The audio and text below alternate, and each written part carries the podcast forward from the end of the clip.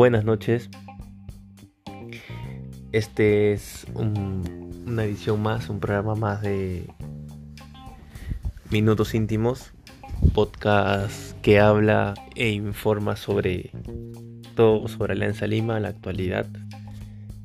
Y el día de hoy vamos a conversar, vamos a hablar sobre el último partido de la fase 1 que Alianza Lima disputó contra Alianza Universidad de Huánuco. Fue una clara victoria por 2 a 0.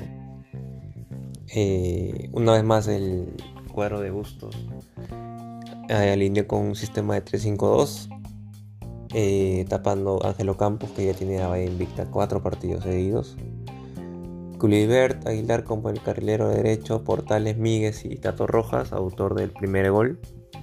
Ricardo Lagos por izquierda. Por el medio jugó Bayón, jugó Concha, jugó eh, el juvenil Al Axel Moyano. Y arriba jugó Arley Rodríguez con Hernán Barco, que vamos a empezar por aquí, salió lesionado comenzando nomás el partido. Aún no se sabe qué es lo que tiene, pero al parecer sería una contractura nada más. Y bueno, Alianza tomó el protagonismo en los primeros 15 minutos y ahí el partido se fue emparejando. Como es algo, es una costumbre, este cuadro de Alianza no marca goles en los primeros minutos. Cuida muy bien el cero, cuida muy bien su arco. Es una virtud de esta alianza.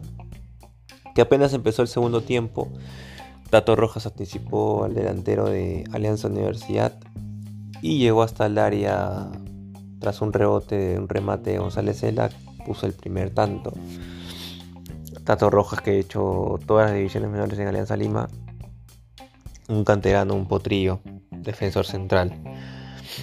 Que el año pasado jugó prestado en Ayacucho Fútbol Club y ha retornado al club con mucha experiencia y, y jugó un excelente partido. Y el trámite fue Alianza tuvo muchas más ocasiones, pero falló mucho de cara al arco. Recordemos que este partido lo afrontó sin la figura del equipo Jefferson Farfán, que tiene una lesión. Bueno, no se sabe exactamente qué es lo que tiene, pero parece que tiene un, otro problema con su rodilla. Su futuro es incierto, pero terminemos de hablar del partido. Eh, el segundo gol sería obra de Hernán Barcos. No, perdón, el segundo gol sería obra de Ricardo Lagos tras un centro pasado de Oslin Mora que entró en el segundo tiempo. Y la empalmó de primera Ricardo Lagos que tiene tres goles ya y es uno de los goleadores del equipo de este año, de esta primera fase. Junto a Hernán Barcos ambos tienen tres goles. Y así Alianza terminó en el segundo puesto de su grupo con 16 puntos. Tiene el arco menos batido, buena virtud del profesor Carlos Bustos que prioriza el arco, el arco, la defensa, el arco propio, ¿no? Y bueno, hay que hablar un poco del tema de la semana de Jefferson Farfán que salió lesionado ante Sport Boys. Salió con una molestia y no estuvo en lista para este partido. El futuro es incierto.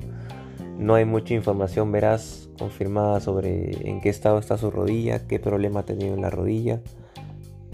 Eh, no ha sido convocado para la fecha doble de las eliminatorias de, eh, de la selección peruana. Así que es preocupante el estado de Jefferson.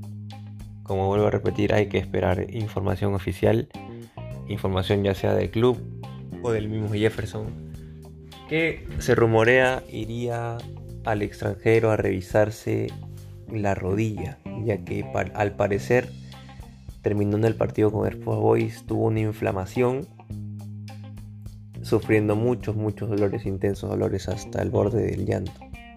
Eso es lo que se viene rumoreando sobre el estado físico de Jefferson Farfán. Vamos a esperar.